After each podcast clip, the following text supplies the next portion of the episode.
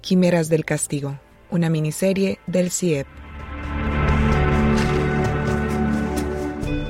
Bienvenidos y bienvenidas al segundo capítulo de Quimeras del Castigo, una miniserie del Centro de Investigación y Estudios Políticos que estudia críticamente el populismo punitivo y el modelo carcelario costarricense desde una perspectiva académica. Soy Alonso Ramírez Cover, investigador del CIEP. En este nuevo episodio, Sergio Salazar, colega investigador del CIEP, entrevista a Vanessa Beltrán y Andrea Hernández sobre los desafíos metodológicos, éticos y políticos que enfrenta el diseño de investigación, levantamiento y recolección de datos, análisis y redacción de resultados en proyectos que estudian a la población que cursa sanciones de cárcel en Costa Rica. Vanessa y Andrea recientemente publicaron dos interesantes artículos en la actual sección temática del anuario del CIEP, dedicada al estudio del Estado penal y el modelo punitivo en nuestro país. Eh, sobre esta sección temática especial es que se basa la miniserie que ustedes están oyendo actualmente. Vanessa Beltrán es coautora junto a Felipe Alpizar y Jesse Tijerino del artículo Ciudadanías desiguales, deliberación política y población penal en Costa Rica. Este trabajo analiza los resultados de un proceso de consulta realizado por personas investigadoras y estudiantes de la Universidad de Costa Rica en el marco de un debate organizado por el CIEP para las elecciones del 2018. Dicho proceso estudió cómo fueron recibidas las candidaturas y propuestas de campaña por personas privadas de libertad, a partir de esta experiencia, eh, Vanessa, Felipe y Jesse reflexionan sobre la invisibilización de la población penal en vista de un contexto electoral mediado por discursos punitivistas y conservadores. Por su parte, el artículo de Andrea Hernández se titula Maternidad desde el encierro, exploración de las condiciones espaciales y arquitectónicas del módulo materno-infantil del Centro de Atención Integral Vilma Curling Rivera en Costa Rica. Ella estudia cómo el diseño arquitectónico de los espacios en que niños y niñas menores de edad conviven con sus madres privadas de libertad impactan el desarrollo de vínculos maternos, la crianza y la estimulación temprana. Vanessa Beltrán es politóloga, docente de la Escuela de Ciencias Políticas e investigadora del CIEP, máster en investigación en Ciencias Sociales por la Facultad Latinoamericana de Ciencias Sociales Flaxo, sede Ecuador, y su trabajo de investigación reciente ha estudiado la intersección entre salud y castigo penal en Ecuador, así como el proceso de egreso de la población penal juvenil costarricense. Andrea Hernández es egresada de la licenciatura en arquitectura de la Universidad de Costa Rica. Su trabajo se centra en temas de maternidad, diseño participativo y derechos humanos en el sistema penitenciario, y su artículo es uno de los resultados de, su trabajo final de graduación que estudia el diseño arquitectónico del módulo infantil del CAI Vilma Curling. Ustedes pueden leer gratuitamente los artículos de Vanessa y Andrea en el volumen 13 del Anuario del Centro de Investigación y Estudios Políticos, publicado este año. Para ello solo deben visitar la página web de la revista en revistas.ucr.ac.cr barra CIEP. Una vez allí pueden descargar las demás contribuciones que componen ese volumen. Los dejo ahora con la conversación de Sergio, Vanessa y Andrea. Espero que la disfruten. Bienvenidas Vanessa y Andrea, muchas gracias por estar aquí con nosotros y nosotras.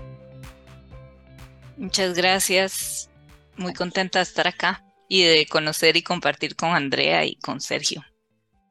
Buenos días y muchísimas gracias por la invitación. También muy agradecida de que me hayan tomado en cuenta y de poder compartir este espacio con ustedes.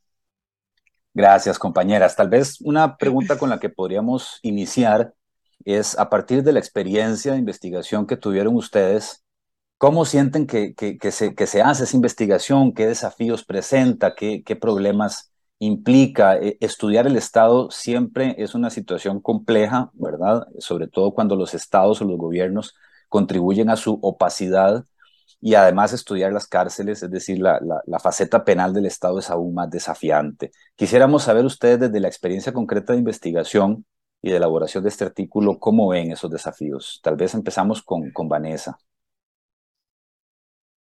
Sí, bueno, yo empezaría diciendo que son grandes y complejos desafíos, ¿verdad? Este, la, creo que una de las cosas por las que comenzaría es como caracterizando lo que implica hacer trabajo de campo, investigar en el contexto penal, sobre todo cuando está mediando como la institución carcelaria eh, que es ante todo una institución que está atravesada por las violencias, ¿no? Múltiples, porque además es como la violencia cotidiana, la violencia normalizada, la violencia contenida, es como un espacio que, que genera como una tensión ya el simple hecho de entrar ahí y que con esa tensión una está lidiando todo el tiempo, no solo como en la cotidianidad del ingreso, con, con lo que una sabe que se pone en juego, incluso simbólicamente ahí al momento de entrar, sino también con esas otras formas em,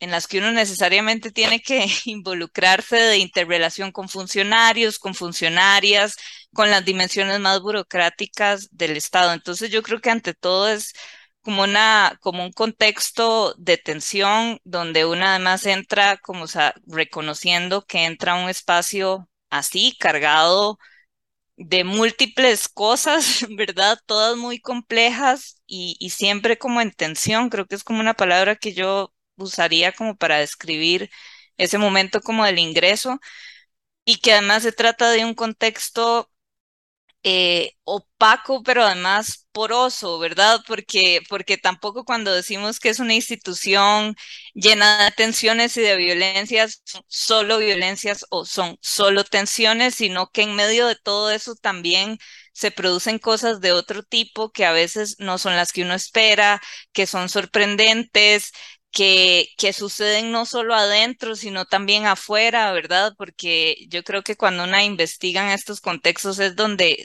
cobra como más vida o de manera más concreta la idea esta de que, de que la cárcel no solo es lo que pasa dentro de la cárcel, sino que el puente con el afuera está siempre ahí. Entonces yo creo que uno de los grandes desafíos, por lo menos lo primero que se me viene a la cabeza, es como esta cuestión de siempre una se está moviendo como entre un montón de lugares y no puede sentir que está investigando como un contexto que sea como homogéneo, cerrado, evidente, previsible, porque esta atención a la que hacía alusión al inicio creo que pasa por esta también incertidumbre de que de que es un contexto que siempre está lleno de, de sorpresas y de contradicciones y de porosidades. Entonces yo creo que la mera existencia de la institución genera como este gran desafío y a partir de ahí otros muchos, ¿verdad? Que es eh, como esta idea de que al ser una institución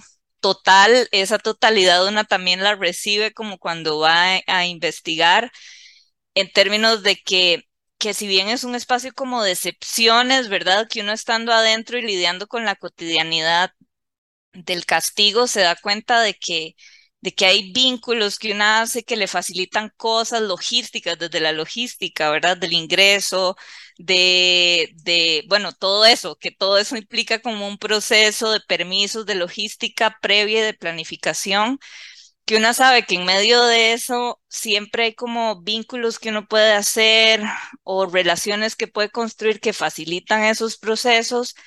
Al mismo tiempo es un contexto de investigación en donde uno siente como esa totalidad de institución como al momento de moverse, ¿no? Como que todo está súper controlado, súper regido, súper normado, desde cómo una se viste para entrar, desde cómo una se comporta para entrar. Entonces son como un montón de, como la cancha está demasiado marcada, entonces la manera en cómo uno se puede mover, creo yo, cuando entra está muy limitada por la institución, que es algo que yo creo que yo tal vez no he sentido en otros contextos de investigación más, entre comillas, libres. Em, digamos que yo lo dejaría como esos dos grandes desafíos, tal vez para que Andrea también pueda como comentar de su experiencia a otros. Creo que son los, los más grandes que se me vienen a la mente y tienen que ver sobre todo como con esta, la institución penal en sí misma. Algo que yo creo que le puede resultar muy interesante a las personas que, que puedan escuchar este podcast y sobre todo a personas estudiantes que están en, en, la educación superior pública es eh, que digamos, esto muestra que la, investigación siempre requiere como de estrategias, ¿verdad? O sea, siempre tienes que tener tu estrategia de investigación. Pero a la hora de investigar un espacio como la cárcel o como, digamos, la faceta penal del Estado, eh, la estrategia es todavía más compleja, ¿verdad? Hay que hacer como varias estrategias, ¿verdad? Porque hay un montón de cosas para el levantamiento empírico, para la interlocución con actores, etcétera, que son más complejas y, desafiantes, ¿verdad? Bueno, eh, sí, totalmente de acuerdo con lo que dice Vanessa. Eh, es un ambiente tenso. Eh, pues yo tuve la, digamos que es, es, una, es un centro penal de mujeres, entonces creo que la dinámica es un poquito diferente, tal vez es un poquito menos tensa de, de lo que he escuchado, que son los centros penales masculinos. Sin embargo, eh, sí estoy de acuerdo con que es, es tenso, incluso me pasa, me pasaba, digamos, que yo tenía un montón de cosas, por ejemplo, la información que recopilar y al momento de estar ahí, como es un tiempo reducido, como todo está tan controlado, cualquier movimiento que uno haga, eh, ¿verdad? Hay como esa, ese temor de estoy haciendo algo inapropiado, algo incorrecto, ¿verdad? Es en general un, ambiente tenso, entonces eso definitivamente condiciona un montón la, la investigación, los, los productos que recolectamos em, y creo que eso pues eh, afecta un poco en ese sentido.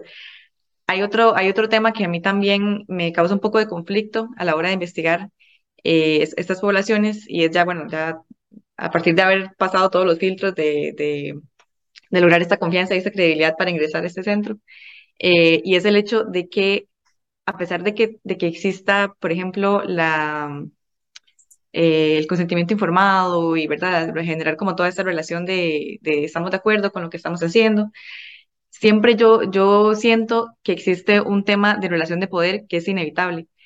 Y es inevitable sentir que estamos de alguna forma como aprovechándonos de esas personas para obtener, eh, ¿verdad? Para obtener resultados, a pesar de que sea para una investigación. Entonces, es algo como que no sé de qué manera abordar, como para que la situación sea como un poco más equitativa en términos de no sentir que estamos como aprovechándonos de personas vulnerables, porque no somos las primeras personas que estamos entrevistándolas o que estamos eh, pues sacándoles información.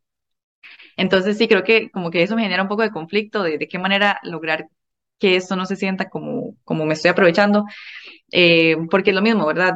He ido yo a entrevistarlas, sé que han ido otras personas de arquitectura en años anteriores para otros proyectos eh, de graduación similares o para en fin, entonces creo que eso es algo que, que es uno de los, de los conflictos que yo, ¿verdad? Uno, uno de los desafíos que creo que hay como que buscar una forma de que no se sienta como una relación de poder o una relación tan desigual. Em, otra, otra de las cosas eh, que, que, me gustaría mencionar es eh, el hecho de, por ejemplo, yo sí tengo que reconocer como que hubo mucha eh, mucha más facilidad para mí, lamentablemente, porque siento que, como lo estoy haciendo desde la arquitectura, eh, pienso que lo perciben como que voy a entregar un producto más tangible. Entonces siento que me dieron más pelota que en otras carreras, según lo que he escuchado, ¿verdad? Entonces, pues es como un beneficio para mí, pero también es algo eh, un poco lamentable, digamos. Pero em, sí a la hora de ya como tener acceso a esa información, por ejemplo, a plantas arquitectónicas, a información que me servía para mi, para mi artículo y para mi tesis posteriormente, em, es el hecho de que me di cuenta de que estaba como trabajando y lidiando con información muy desactualizada. Entonces, no solamente me afecta a mí, sino que me, me pone a pensar de qué manera esto afecta también como al ministerio eh, en términos de tomar decisiones, si la información que tienen está desactualizada o está eh, incorrecta. Pues obviamente yo me encargué como de ir y corroborar la información y todo, pero es algo que, que me genera un poco de ruido, como, bueno, siento que es algo que se podría como, eh, pues eso, como, como ponerle un poco de atención a este tipo de, de, información desactualizada e, imprecisa, digamos. Uno, uno frente a eso se pregunta cómo, eh, cómo, frente a un problema tan complejo como el del delito y el castigo, eh, el Estado formula una intervención, digamos, racionalmente orientada con tanto vacío de información. es, como una pregunta casi de investigación, ¿verdad? O sea, ¿cómo hace el Estado costarricense y los diferentes gobiernos para abordar esta problemática, irla actualizando en función de las necesidades y lo que se va encontrando también este, desde las grandes tendencias de esto, ¿verdad? Eh, frente a una realidad que casi no conoce tampoco el, Estado y el, y, el, y el gobierno, ¿verdad? Y eso definitivamente es un, es un desafío. Eh, me parece bien importante y tal vez quisiera volver a, Vanessa en relación a esta preocupación de Andrea, ¿verdad? De, de poder caer o, o, de muchas veces incluso desde ahí hacer nuestra práctica investigativa de cierto extractivismo, ¿verdad? Eh, eh, institucionalizado algunas veces frente a ciertos espacios, ¿verdad? Donde ya hay un hábitus de investigación, una, una, una, historia de estar investigando cosas, ¿verdad? Gente que está llegando a los espacios, haciendo preguntas, hablando con la población, y que no siempre está tan claro cuál es la orientación de eso, si hay una orientación o son muchas, ¿verdad? Eh, ¿Qué pasa con ese conocimiento, ¿verdad? Y sobre todo, ¿qué impacto tiene esto en la institución, en la población, ¿verdad? Esta, esta mirada. Yo ahí, eh, tal vez como para ya darle el pase a Vanessa, diría, bueno, definitivamente vislumbramos riesgos y hay que cuidar nuestra práctica investigativa, ¿verdad? Pero también por ahí aparece un poco el sujeto y sobre todo el sujeto prisionalizado que que aprovecha este espacio para tener un lugar de enunciación que difícilmente tiene en su cotidianidad. Y yo creo que por ahí también hay posibilidad de romper con este extractivismo, de vislumbrar otras formas de practicar nuestra investigación. No sé qué pensabas, Vane. De hecho, sí, por ahí estaba pensando como la intervención, ¿no? Eh, esto pasó al momento de hacer la, la, consulta del debate, que fue la que dio vida al artículo, pero también me pasó en la experiencia de la maestría, que, bueno, un poco mi trabajo de campo empieza haciendo visitas a esta mujer en la cárcel y el temor era siempre ese, ¿verdad? Como frente a la primer al primer ingreso era como presentarme frente a una persona que yo no conocía y que además era como hola, vamos a ser amigas y, vamos a hacer este proceso juntas y yo voy a conocer como a profundidad sus historias, pero no nos conocemos. Entonces era como todas esta, estas preguntas que se hace Andrea, que yo creo que nos hacemos todas cuando estamos haciendo cualquier proceso de investigación y en estas condiciones aún más. Y para mí fue una sorpresa muy grande que en lugar de encontrarme una persona como hermética, reacia, hablar y tal, me encontré con justamente lo contrario, ¿no? Una persona que no me dejaba de hablar y me contaba todo. poco a poco que yo, pues, como al momento de construir el vínculo, fui como problematizando también esa idea de que, bueno, me contaba todo, pero al mismo tiempo, volviendo a la idea del sujeto, pensándola no como alguien a quien yo llegaba como a extraer la información, sino como un sujeto en sí mismo, digamos, que tiene también, así como yo, sus propias estrategias y sus propias agendas y sus propias, claro, ¿no? Como estrategias de sobrevivir el encierro. Eh, pues parte de esas estrategias era como contarme ciertas cosas, otras no, que me generaran como esa tensión, que me permitieran seguir viniendo porque generaban esa visita, que era ese momento donde para ella se salía del canazo, ¿verdad?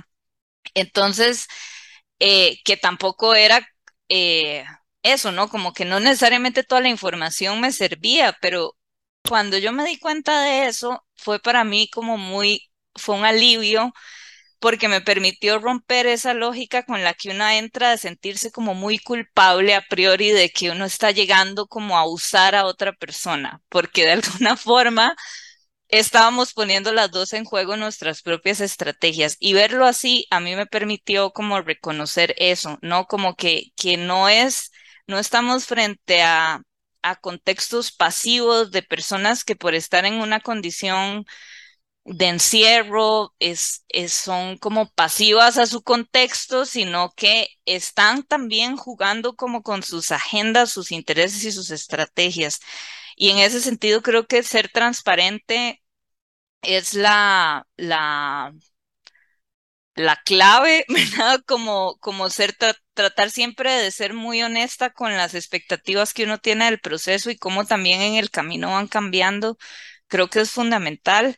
Y sí me parece importante en, en aras también de ser transparente, eh, como poner de repente un poco en diálogo cuál, cuáles son como los intereses, no, o sea, como que la transparencia yo la complemento con esta necesidad de reciprocidad al momento de la investigación, no en términos de, de eso, de que, de que tengamos que hacer este proceso juntas, pero por lo menos que el vínculo esté establecido en términos de, de qué está dando uno y qué está dando el otro aunque sean cosas distintas o parezcan desproporcionadas, yo creo que eso es una forma que a mí me, no sé si, sí, siempre igual es una pregunta, pero como que funciona para romper un poco esa, esa culpa o esa sensación que una tiene cuando llega de sentirse como en una posición siempre de poder y asumiendo al otro siempre como desposeído de algo, porque creo que las mismas experiencias en el campo también ahora con el TCU nos dicen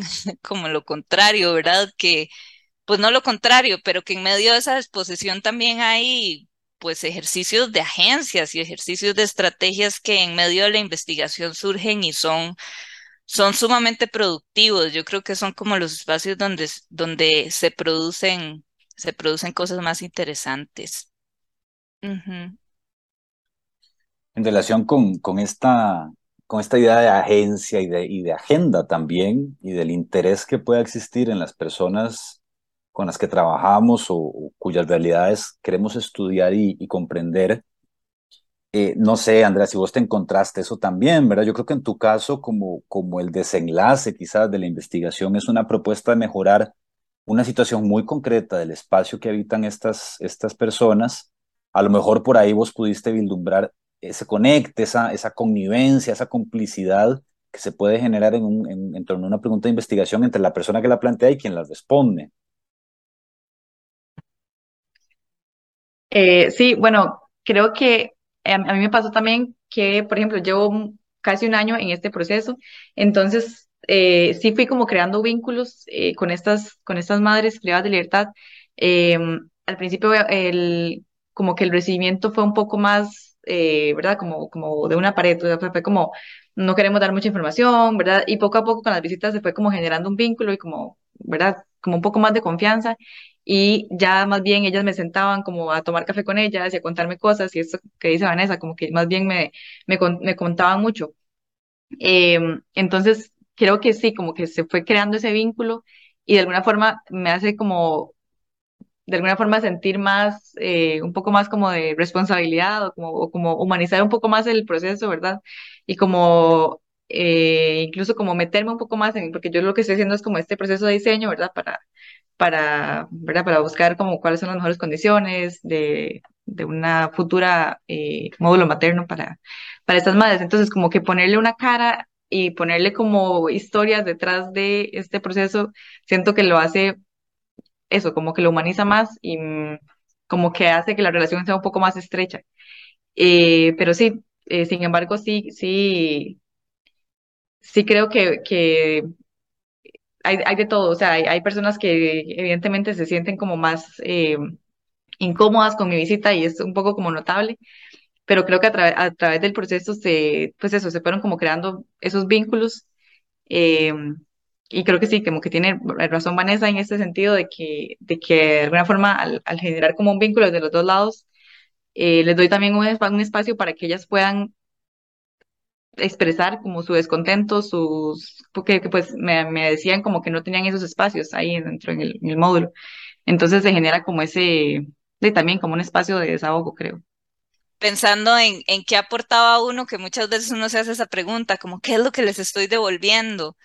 Y, para mí fue muy claro esto que, que decía Andrea, de que muchas veces una tiene una posibilidad de decir algo que está pasando adentro, que ellas y ellos por las condiciones en las que están viviendo el encierro, privados de su libertad y por ser un espacio que ya, como ya lo hemos hablado, ¿verdad? Opaco, total, cerrado, etcétera, no tienen la posibilidad como de, de ser de repente como ese megáfono hacia afuera de cosas que pasan y una por, al, por los recursos o el lugar desde donde viene puede funcionar de alguna forma como un canal de un mensaje que, de lo que pasa. Y eso es en sí misma, creo yo, como una evolución importante. Fue un poco lo que nos planteamos hacer con el debate, ¿verdad? Era como el debate de alguna forma para nosotros a lo interno del equipo era casi que lo menos importante de un proceso de consulta que se dio previo donde lo que queríamos era que la gente supiera que estas eran las preguntas y las necesidades que la población penal tenía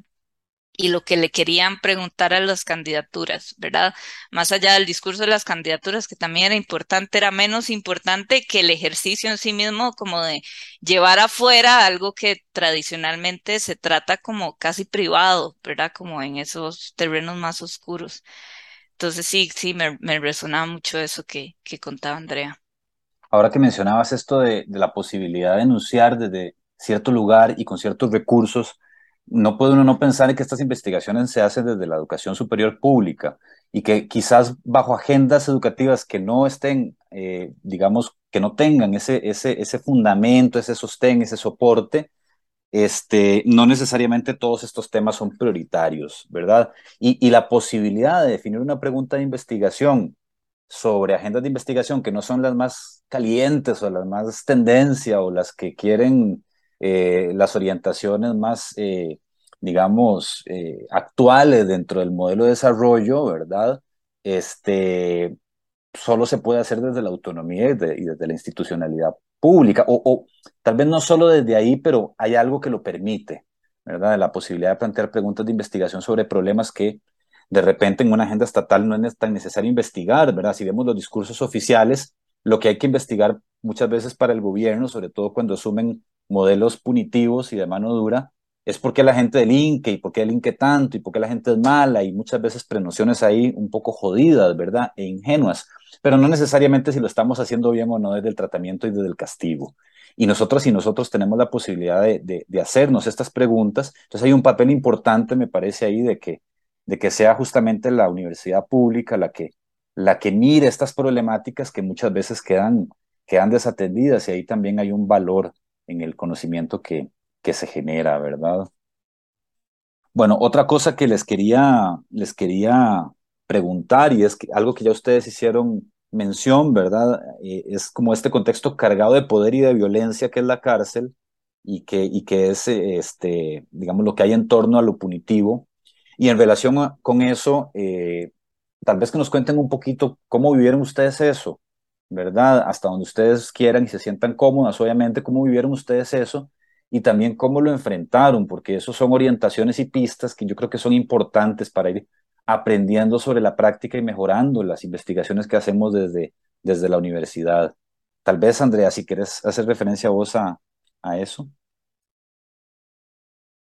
Eh, sí, justamente me estaba como acordando de, ahora que menciona este, este tema, yo inicialmente solamente como que entrevisté y trabajé con las, con las, con las madres privadas de libertad. Eh, sin embargo, al final hice un par de entrevistas a las, a las guardas de seguridad, ¿verdad? Eh, y me llamó muchísimo la atención porque yo siento que al, estar en contacto con, ellas y al estar ahí y al escuchar las historias, pues siento que no cabe más que tener empatía. Eh, muchas están ahí incluso por, por temas de, de, violencia de género, no necesariamente porque ellas hayan como delinquido. Entonces, por ahí hay como todo un tema. Y entonces yo esperaba como tal vez encontrar un poco de empatía en las oficiales que están viviendo ahí, ¿verdad? Básicamente siempre estando al tanto de todo lo que sucede con ellas y me encontré con una visión completamente punitivista, completamente em, como en, el, en un tono de no entendemos por qué existe el módulo materno, como de los niños no deberían estar aquí, ¿verdad? Entonces me genera un montón como de, pues eso, como de confusión eh, en términos de que estas personas están a cargo de, eh, de, la seguridad y de, y de cuidar a esas personas y a estos niños menores de edad. Eh, y pues, según lo que, lo que veo y lo que entiendo, es como la visión general que hay de, pues, de la de los oficiales en general del, del, de la cárcel y de las personas encargadas en general como a nivel administrativo. Entonces también es algo que me genera duda de eh, de cómo funcionará si este es el, espacio de módulo materno, que se supone que es como lo más, pues lo menos, eh, el, ambiente que debe ser menos tenso de, de, todas las, de todos los espacios de, de una cárcel. Em, y creo que, pues eso, como que me queda esa, esa, esa duda, esa confusión ahí. Sí, y, y además es preocupante, siendo que en buena teoría la legislación o la normativa indica que ciertas poblaciones particularmente vulnerables deben de tener un trato especializado. Y cuando hablamos de población joven y de mujeres madres que están con sus hijos en la cárcel, uno pensaría que las funcionarias que se encargan de la seguridad en esos espacios donde hay una relación cotidiana deberían tener una conciencia o un sentido común distinto en relación a todo esto. Y bueno, tu investigación refleja que más bien ahí se reproduce toda la visión punitiva muchas veces del, del castigo y, eso a uno le preocupa porque, bueno, entonces, además imaginémonos, o imaginémonos, no, consideremos que siempre la mirada investigativa modifica la realidad de las instituciones. Cuando aparece Andrea a ir a ver qué está pasando, pues el módulo no es igual que cuando Andrea no está. Tal vez los cambios no son tantos, pero bueno, la gente se comporta distinto, ¿verdad? Entonces, ¿cómo es esa cotidianidad, eh, ¿verdad? incluso cuando no la estamos viendo, ¿verdad? Y, y esas son preocupaciones que yo creo que, que son centrales, no son, no son o sea, el castigo es de, pues, que la gente la encierren, pero no estar padeciendo un prejuicio todos los días, ¿verdad? Eso no es parte del castigo, eso no está en la normativa. No sé, Vane, ¿vos qué pensás sobre esto? Sí, yo estoy de acuerdo y también em, uno está en juego, o sea, como que el momento en el que uno entra a la institución, uno entra a, uno entra a esa dinámica también y la vive de manera muy específica, muy particular, a veces más sutil, a veces de otra forma, pero yo creo que en, en, en, la investigación en estos contextos, de nuevo, es como muy claro que uno como sujeto es, o sea, es como un cuerpo que está entrando a la cárcel y está proyectando mensajes, así como que la misma presencia de una, y entonces es como una mujer eh, genera, digamos, reacciones y relaciones por parte de la institución distintas. Y en ese sentido, de lo que yo me he topado es que impacta, digamos, sobre el cuerpo de quien investiga el género muchísimo en la institución penal, porque, por ejemplo, digamos, los discursos más paternalistas, conservadores, eh, que lo colocan a una ya sea como en un lugar de que una sea una amenaza, ¿verdad? Como por el hecho de estar trabajando con hombres jóvenes, entonces automáticamente uno ya entra como en un lugar de sexualización o más bien de infantilización, de que, de que hay que cuidarla uno porque una es como, como una, una niña bien, casi que digamos que uno lo colocan ahí y entonces desde los funcionarios de seguridad también uno se recibe esas cosas y uno no es inmune a eso cuando entra. Yo creo que también hay que reconocer eh, que cuando uno entra a estos espacios, digo, uno entra con todo, no es como que uno deja parte de uno afuera y entra solo como con la mirada investigadora. Entonces, a uno la afecta. O sea, a uno la afecta, a uno la, la, la descoloca también a veces y yo creo que pensar estrategias de pues de cuido en ese sentido de una también es importante porque, porque es un espacio en donde una también recibe cosas y no solo las ve pasándole a otras, sino que muchas veces le pasan a una, ¿verdad? Y, y entonces eso creo que es importante, que uno no es como, uno no es una figura neutral ahí. Y, y esas violencias también a una le pasan, o más bien a veces lo colocan a una como en un lugar, ¿verdad? Como de privilegio, porque uno es la persona que está ingresando y a una le incomoda de repente verse como en ese lugar en donde el trato es distinto. A mí me pasaba, por ejemplo, que cuando iba a la visita, eh, como, o sea, en, en Ecuador la población eh, mayoritariamente, bueno, la que iba a las cárceles, en general en todo, ¿no? Es como de piel más oscura y con ciertos rasgos, de repente llegaba yo que me veía un poco más blanca y extranjera y me decían que era como gringa y automáticamente yo recibía un trato, especial como privilegiado, o sea, me saltaban la fila, o sea, como eso, eso que es contradictorio de la cárcel, ¿verdad? Que al mismo tiempo que todo está tan normado, es un espacio en donde las reglas también como que se brincan de repente muy fácilmente en la cotidianidad y entonces uno aprende como a jugar con eso sin obviar que esos juegos a uno también le afectan. O sea, que uno yo salía sintiéndome terrible, ¿verdad? Y no podía hacer nada al respecto, pero creo que, que es como un entorno que uno le, le revienta en la cara que uno también está en juego, como que cuando uno entra, uno entra a ser una pieza más de ese contexto.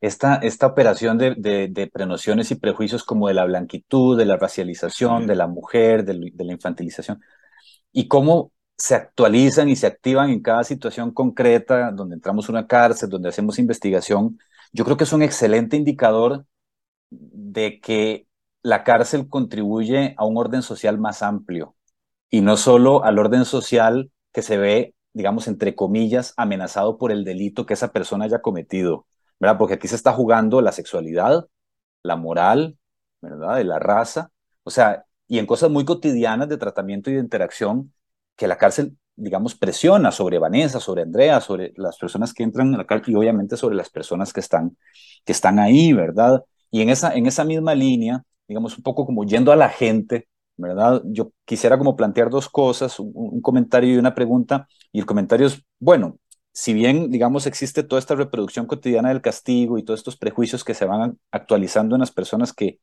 se encargan de administrar y ejercer eh, la, el, castigo, la pena, ¿verdad? Como el funcionariado de seguridad, el equipo técnico, etcétera. También son personas que están sometidas a la cárcel de alguna manera y a la realidad carcelaria y, y muchas veces esa reproducción de esos prejuicios y esos condicionamientos que ellas ejercen tienen que ver con las presiones que la misma institución exige de ellas como funcionarias, ¿verdad? Y para que no, digamos, generemos una idea, yo sé que ustedes no, no van por ahí de, de buenos y malos, sino que es un campo complejo donde la gente está de alguna manera, todo, todo el mundo está de alguna manera presionado o, oprimido, ¿verdad? Y, y la pregunta, eh, y ustedes hagan referencia a lo que, a lo que quieran, es, digamos, ¿cómo, ¿qué se encontraron ustedes a la hora de pensar en esta dimensión humana eh, de, de, las personas, ¿verdad? Porque si hay algo que está muy presente cuando pensamos en cárcel es el estigma y el prejuicio, ¿verdad? Y esta especie como de, de, criterio muy estándar con el que medimos a todo el mundo. Y no es lo mismo estar en la cárcel siendo joven que siendo mujer y las trayectorias que te llevaron ahí son muy distintas, ¿verdad? Entonces yo creo que sería interesante que ustedes nos cuenten un poco qué se encontraron con esas realidades, ¿verdad? Y esa textura más, digamos, más humana, que puede también ayudar como a entender y a, y a, y a, traerse abajo sobre todo algunos mitos y, algunos, y algunos estigmas. No sé, Andrea, si quieres hacer referencia a esto. Sí, a mí algo que me llamó particularmente la atención de esto, eh, y no sé si va por ahí la pregunta, pero es un tema de, eh, a pesar de que hay muchísimo conflicto, ¿verdad?, entre ellas y todo, hay un sentido de comunidad súper grande. Y yo creo que tal vez eh, se, se, refleja más porque, por esto, porque es en el módulo materno. Pero es algo que me llamó muchísimo la atención. Apenas alguna de ellas se pelea, digamos, o, hay como una pelea en términos físicos, ya ya saben que, que, salen del módulo materno. Entonces, en el ambiente que, es, que está ahí entre ellas, por lo menos, no pasa, digamos, de los, de los gritos, de los gritos, cuando, cuando tienen alguna discusión, no pasa de los gritos. Entonces, me llama muchísimo la atención porque ese sentido de comunidad que ellas generaron ahí, que era algo que yo no me esperaba encontrar, eh, les permite que si una de ellas quiere, por ejemplo, ir a, hacer ejercicio o, ¿verdad? Tienen como ciertas actividades de las que ellas pueden como salir, las demás le cuidan al hijo o a la hija. Cuando van a hacer llamadas por teléfono, les cuidan a las hijas. Cuando hacen oficio, cuando, ¿verdad? Hay como todo ese sentido que, eh, que una pensaría como que no se da porque hay tal vez mucho como recelo de mi propio hijo, pero ahí es como algo que funciona como, como eso, como... Eh, y creo que también se relaciona mucho con la crianza, como esto que dicen de que para criarse necesita como toda una, como it takes a village, ¿verdad? Como de que, eh, entonces me, me, llama muchísimo la atención eh, porque al final de cuentas funciona como, de, como una gran casa. Y, y, no sé, siento que esto también como que ayuda a, a que el espacio pierda un poco el, el, ese tono como de, de, de, cárcel, ¿verdad? Obviamente hay un montón de, de, temas de que ellas pasan ahí, ¿verdad? Muy encerradas y que sus dinámicas son muy tensas por, por todo lo que, bueno, yo ahí en, el artículo hablaba un poco de, de los, del tema del ruido que se genera al ser un solo espacio cerrado, del tema del, de la, ¿verdad? El confort eh, térmico y climático que tienen de estar ahí en un solo espacio que no es muy, muy, muy bien ventilado, etcétera. Pero a pesar de todas estas cosas, ese sentido de comunidad, como digo, es algo que, que pues eso, como que me llamó muchísimo la atención y, y me hizo verlo, verlo como muy diferente a como yo esperaba que fuera este espacio. Sí, eh, sí, yo pensaba eso. Ahora que, que oí a Andrea, nunca lo había pensado, de hecho, que, que es un lugar en donde parece como que hay tejido, como que se está tejiendo, o sea, como que se construye tejido social, digamos, o sea, que, que yo, las experiencias que hemos tenido de entrar al, centro de Surquí o adulto joven o incluso en Ecuador trabajando con mujeres, tal vez de repente mujeres, eh, yo viví una experiencia súper similar a Andrea, era como esto a través del cuidado y muy el rol de género y todo, creando como ese sentido de comunidad, pero incluso con los muchachos también se genera como una, como una cercanía y un vínculo cotidiano. Eh, de colectividad que, por ejemplo, yo no lo vivo afuera en, en los barrios, o sea, yo no lo veo, no lo veo en el barrio de mi casa, digamos, no lo veo en, en, el barrio donde viví pequeña, digamos, hay como una, una interacción y un sentido de, de del otro que, que es muy lindo, que no necesariamente es el que yo percibo, digamos, estando afuera en la cotidianidad y eso para mí es como un elemento que tiene mucho que ver con esa idea que además recibimos mucho con los estudiantes del TCU cuando entran, que es que entran y salen y dicen, profe, yo no me imaginaba que fuera así. Yo pensé que iba a ser mucho más tenso, mucho más de temor, mucho más de tensión. Y cuando uno entra y entra y le regalan galletas o entra y todos están compartiendo como los chocolates mientras hacen la tarea y tal, son como, da esa sensación de, de, comunidad que uno agradece porque también se siente rico, como llegar a un espacio donde sentir que hay como molote. Eso, eso es bonito porque es un molote como afectuoso, afectivo, pues. Eh, yo creo que también me, me he topado en este ratillo gente muy parecida a nosotros, ¿verdad? Como que de repente con intereses súper parecidos, con de repente puntos de encuentro, como historias que cuentan, que uno dice, como a mí me pasó eso, y como que hay tantos puntos de encuentro como en las historias de vida que uno de repente dice como, claro, cuando yo además conozco la historia de estas personas y les pongo historia, muchas veces yo me he encontrado en el lugar de decir, y con estas condiciones yo no sé si hubiera hecho algo distinto, ¿verdad? Y, y creo que es tal vez uno de de las cosas más importantes que uno se topa cuando les pone como eso cuerpo, historia y cara a la gente que está dentro, se da cuenta que que se parece más a uno de lo que uno cree, ¿verdad? O de lo que uno se imagina antes de entrar y, y también que, que, que en medio de las condiciones uno no sé si, si entiende, ¿no? Como que entiende mejor la complejidad de cómo pueden llegar las personas ahí y al mismo tiempo se cuestiona si la cárcel es el lugar en donde que les puede permitir a esas personas salir de esas condiciones. Eh, creo que eso y gente, sí, también maravillosa, así como con, con potencial, con muchas ganas, con mucha imaginación, con mucha con mucha capacidad, no sé, creo que es de, con mucha vigorosidad, es como la sensación, ayer unos estudiantes del TCU que entraron, salieron y, y uno les dijo a otro, como es que yo vengo aquí también como por terapia, ¿sí? Para salir de la rutina de la U, tal, el hecho de entrar al centro y trabajar con, con los muchachos es como un reseteo y una energía de volver como a lo vital, no sé, es como una sensación de uno sale y es como vivir como la, no sé, es es sí, tal vez tiene que ver como con el grupo etario, no sé, pero sí hay una sensación de, de reseteo y de volver como a lo importante, así que es la cotidianidad que ellos viven, la energía, el, el ritmo es como revitalizante. Y yo creo que eso también uno se lo topa ahí adentro. No es lo único que se topa, pero también se lo topa.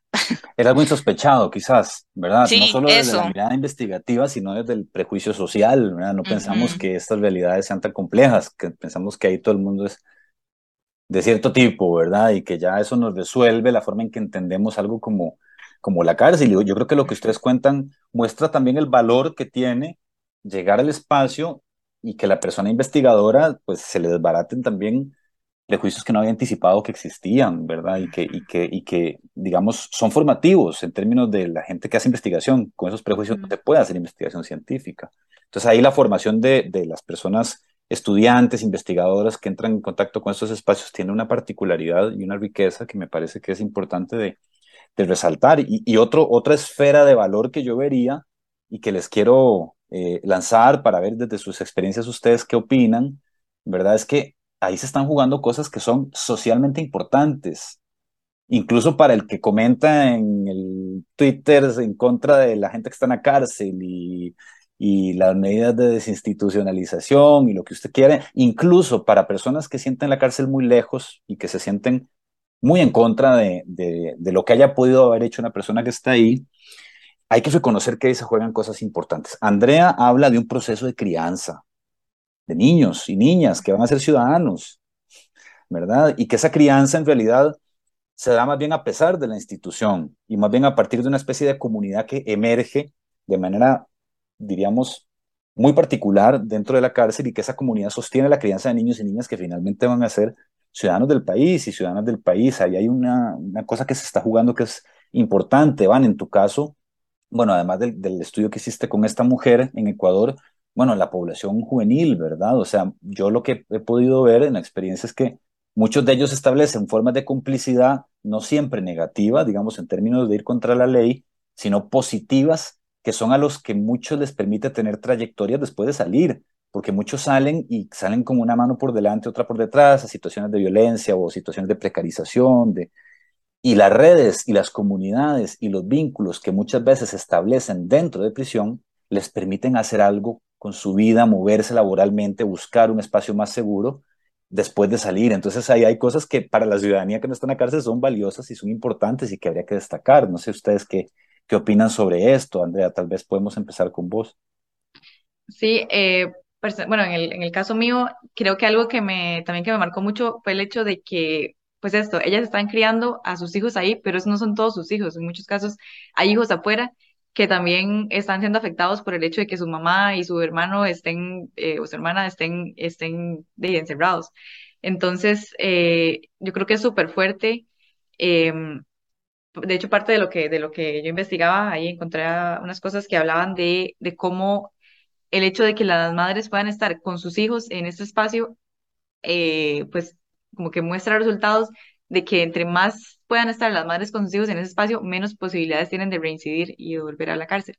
Entonces, a mí me parece súper interesante porque al final de cuentas, digamos, este, está beneficiando a esta madre y a este hijo, pero el resto de la familia que queda afuera y que está como desamparada y que generalmente, eh, lamentablemente muchas veces las mamás son como las que se encargan de, de, que, de que una casa como que funcione en todo sentido, eh, pues están como des, desmembrando a ese otro hacia otra parte de la familia. Entonces eso, eh, pues sí, sí, por ejemplo, en, este módulo materno muchas mencionaban que ellas no, no hacían nada, digamos, no estaban como aprendiendo nada. Eh, lo que hacían era como básicamente pues estudiar, sacar, digamos, bachillerato y así, pero las que ya lo tenían no estaban aprendiendo ningún oficio, no podían eh, pues encontrar como una forma de, de, de valerse por ellas mismas cuando, cuando salieran y lamentablemente pues ya tienen su expediente de que salieron de la cárcel y eso les reduce un montón las posibilidades.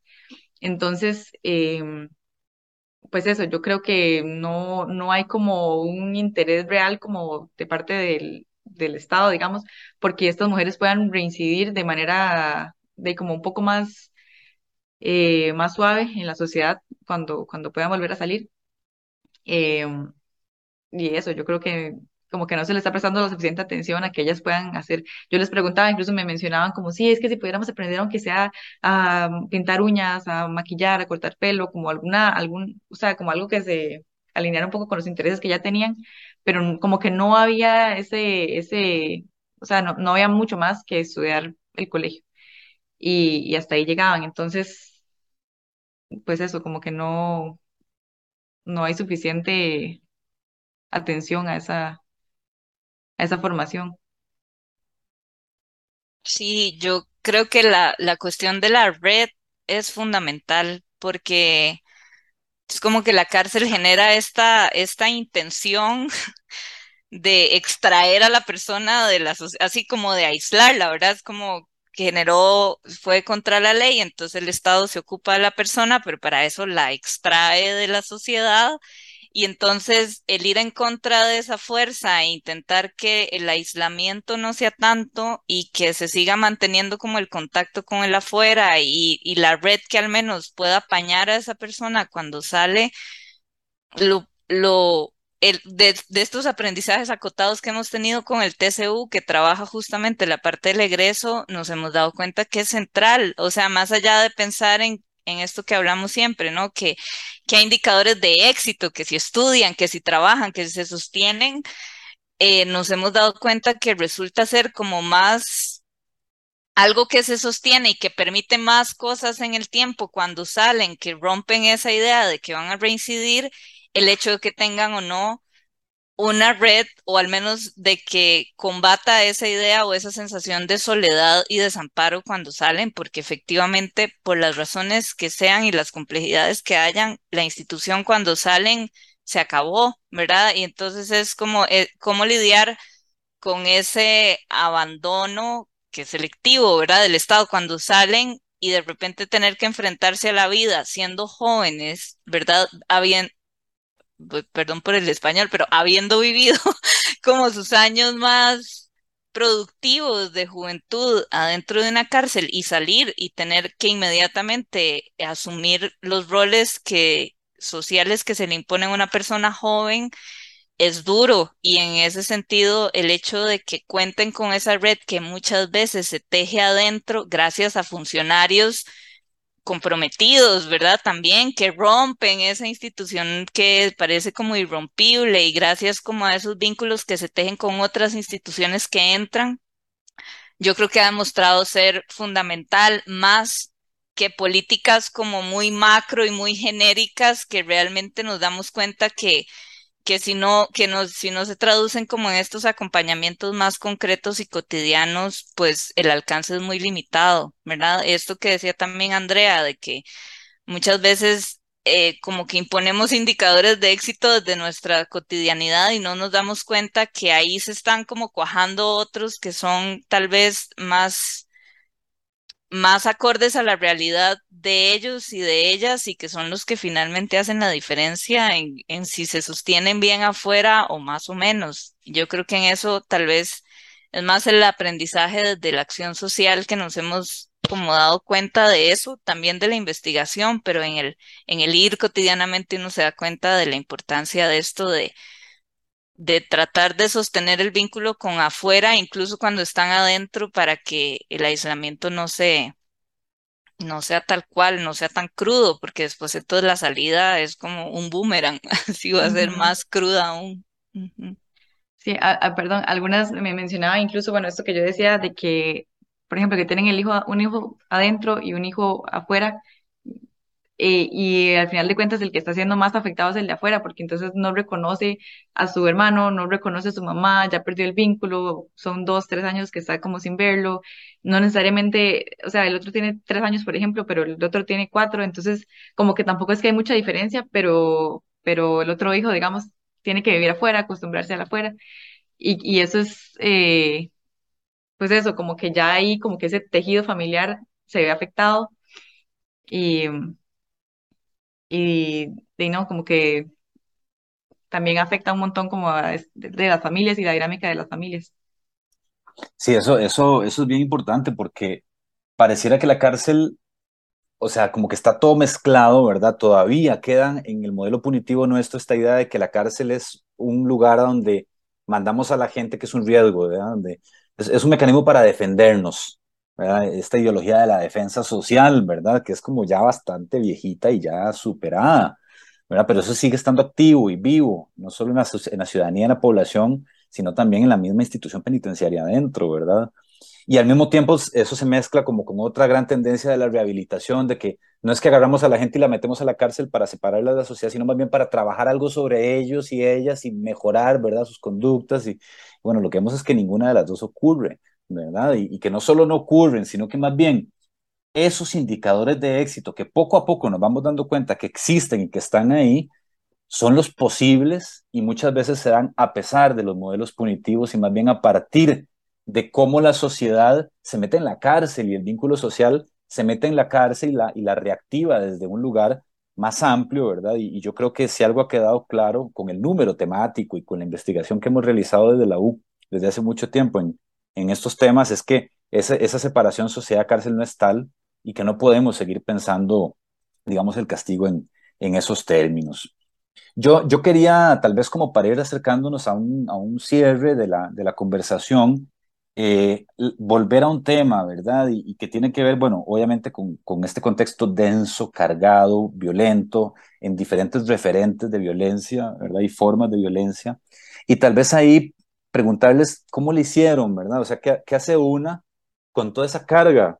Eh, eh, cuando llega a la casa, a escribir, a dormir, a hablar con su gente, cuando sale de prisión o cuando vuelve a prisión sabiendo a lo que va a llegar, tiene que haber un ejercicio como de, de, poder hacer algo con esa carga, porque si no nos hace daño también, ¿verdad? Y, no solo en términos de que afecta la posibilidad de sentarse a escribir y analizar y terminar con el requisito que es la tesis o la investigación, sino que a nivel personal, más ampliamente, más allá de la formación académica, nos puede generar afectaciones también.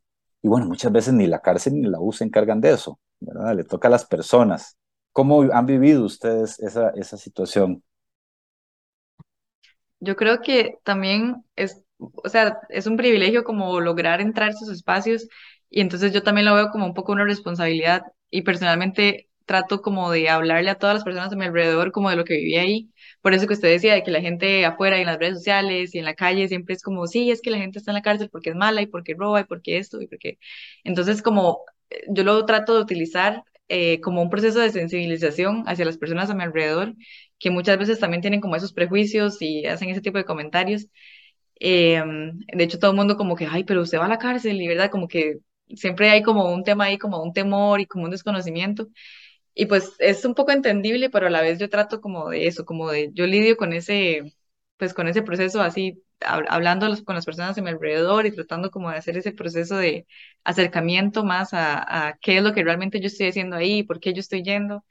Eh, creo que es eso, como utilizarlo también, sentirlo como una responsabilidad y también no dejarlo como en, como en solamente, bueno, yo lo veo así como no quiero dejarlo solo como mi tesis, la hice y ya, sino como eventualmente seguir de alguna forma como acercándome y, no dejarlo solo como un proyecto que quedó ahí nada más, sino como de eventualmente pensar en que sí puedo hacer algo para, de, para mejorar realmente lo que yo vine a investigar y lo que, lo que yo vine como a, como a extraer de, de ese proceso.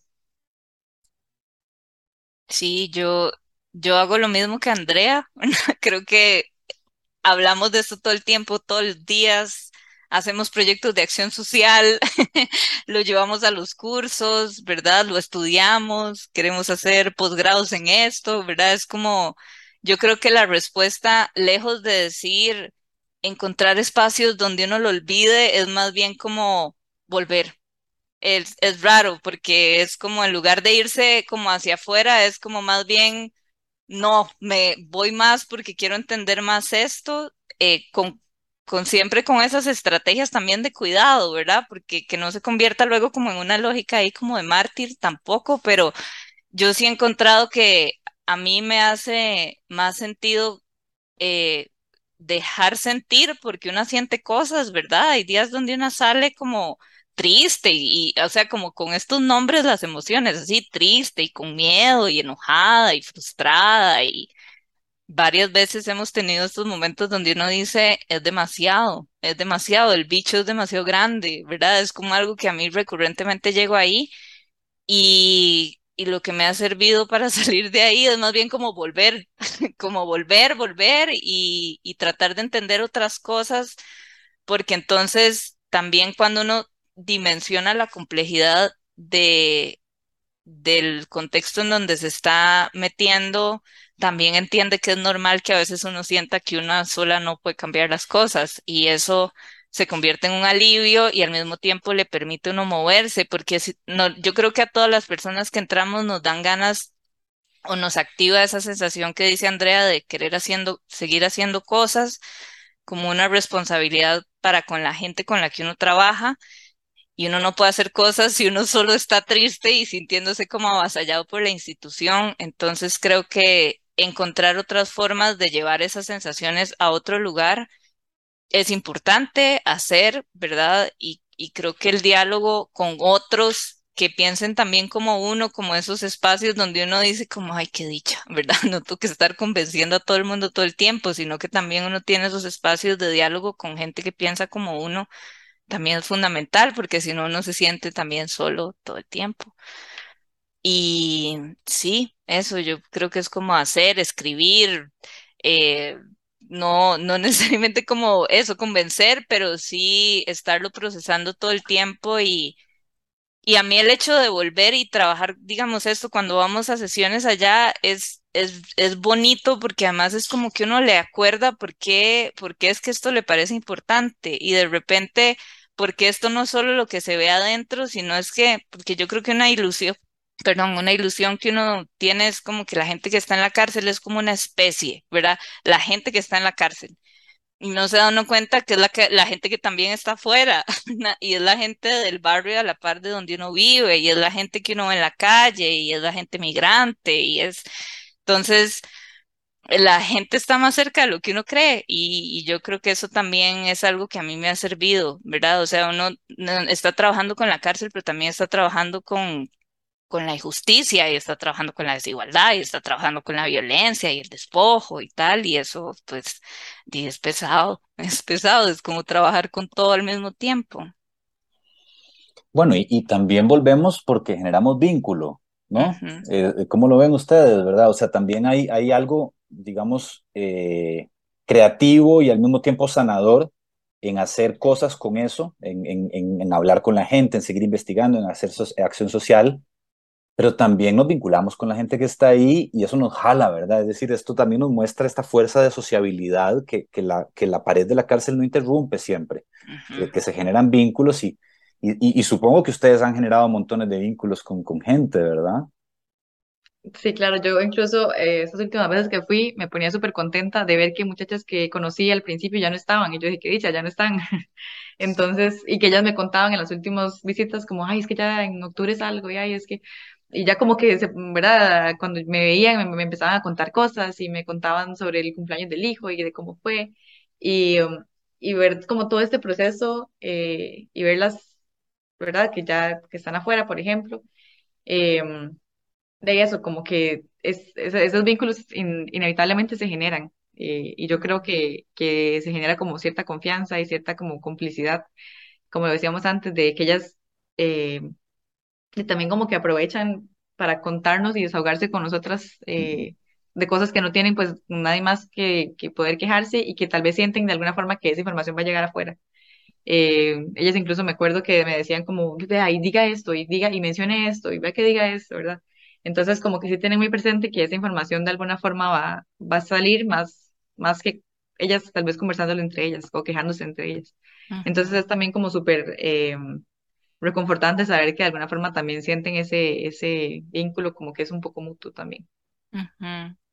Sí, es que uno deja cosas también, ¿verdad? Yo creo que para que a una le cuenten, sí es cierto que una tiene como, di el simple hecho que una viene de afuera, tal, genera esta sensación, pero uno también deja cosas de una ahí y yo creo que eso es, ese es el vínculo, ¿no? Como cuando uno también deja, comparte cosas y se deja hacer con, con las personas con las que está compartiendo, yo creo eso, ¿no? Como que uno no es inmune a las historias que le cuentan y entonces uno también es uno mismo y a partir de ahí hemos generado vínculos. Yo puedo decir que, que la persona con la que yo hice la tesis en Ecuador es ahora mi amiga y como que la siento así, o sea, como que el vínculo además superó la investigación y es una persona que a la que yo le cuento cosas. Es, sí, es como esta, este afecto y no por eso es poco riguroso, ¿verdad? Como que rompe esa idea de que, de que la investigación es como antiafectiva y realmente lo que hemos encontrado, o yo al menos en esa experiencia y en la experiencia del TCU, que son como las dos en donde he podido como profundizar más, es lo contrario. O sea, en la medida en que hay un afecto ahí mediando, se potencia un vínculo también para la reflexividad y la comprensión como de estos contextos que es privilegiado respecto del que tiene el funcionario promedio que trabaja en una oficina del Estado. O sea, es otra cosa, es como otra dimensión que es posible por otras dimensiones que no necesariamente una cree racionalmente que pone en juego cuando investiga, y es el de ser persona. Uno, uno podría decir, Vane, perdona que te interrumpa, digamos, alguna gente diría, bueno, todo ese vínculo que usted tiene con, con los muchachos, con las señoras, enturbia la mirada investigativa, afecta eh, eh, el, el, ejercicio investigativo. Uno podría decir, bueno, ¿cómo afecta el ejercicio investigativo el privarse de toda esa dimensión humana? el conocer toda esta textura humana, el no generar vínculo, cómo afecta también las investigaciones y las vuelve más, no sé, duras, este, eh, no, no, captar, digamos, todos estos afectos que son centrales a la hora de una intervención estatal y de una intervención social. Pero que la hacen más difícil, eso sí, yo creo que eso, o sea, que el no dejarse afectar hace que hacer la investigación sea más sencilla. El problema es que uno de alguna forma termina reproduciendo el discurso de la institución porque no se deja afectar como por lo que también le viene, que le contradice a veces lo que el discurso que uno quisiera que calce perfecto y de claro, obviamente se vuelve más difícil, es más complejo, pero cuando uno ya lo prueba, es como que uno dice, ah, ahí es. Y esa es la sensación que yo creo que tenemos cuando entramos ahí y hacemos vínculo, que es, uno de repente ya no hace tanto sentido pensar la investigación desde otro lugar. Sí, sí, definitivamente creo que las investigaciones de ustedes y las otras contribuciones que nutren este número nos muestran que hay algo que no está funcionando bien con el castigo en Costa Rica, hay algo que no está funcionando bien con el modelo punitivo y penitenciario en el país no vamos a desconocer que hay responsabilidad penal de la gente, no estamos diciendo que son puras víctimas pobrecitas que terminan ahí, o sea, hay responsabilidad penal, la cosa es cómo estamos abordando la responsabilidad penal y cómo el modelo actual eh, pues tiene todas estas debilidades que ustedes ya han mostrado, pero al mismo tiempo podría actualizarse y renovarse a partir de todas estas otras rutas, de todos estos eh, hallazgos que ustedes también han, han tenido y, y, bueno, definitivamente además de, esas, de esos elementos, creo que también las contribuciones dan cuenta de que poco a poco se ha ido eh, ensamblando eh, un pensamiento crítico, una masa crítica interesada, intersubjetiva, más colectiva, ¿verdad? Interesada en estos temas y que, y que desde ahí podríamos y queremos definitivamente hacer un aporte para renovar el, el modelo penitenciario en este país y la forma en que entendemos y, y realizamos el, el castigo. Yo les, les agradezco muchísimo por, por el tiempo, por la generosidad con la que han compartido sus, sus experiencias y, bueno, y por apuntarse a estos temas, ¿verdad? No sé si quieren eh, dar un comentario final. Eh, no, yo muchas, muchísimas gracias por, por la invitación. La verdad que me, me alegra montones poder compartir este proceso. Para mí es súper importante que se divulgue también, eh, que más personas se enteren de lo que, de lo que sucede también en las, dentro de, los, de esos espacios penitenciarios. Em, y nada, muy, muy agradecida y, y muy contenta de estar acá. Sí, yo también, yo también muy agradecida porque recordando lo que decía Andrea de que uno quiere hablar de estos temas, es como, es un espacio que le permite a una también hablar de estos temas y entonces siempre es bonito y se disfrutan. Así que muchas gracias. No, muchas gracias a, Vanessa, Beltrán y Andrea por, por el ratito y por compartir con, con nosotros su experiencia.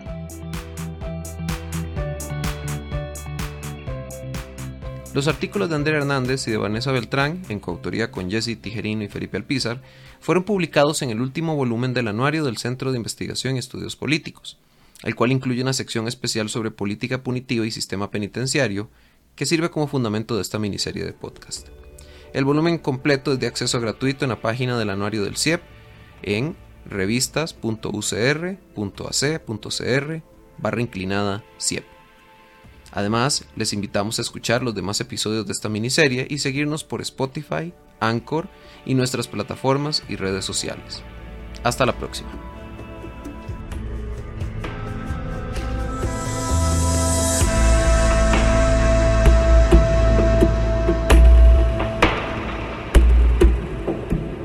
Quimeras del Castigo, una miniserie del CIEP.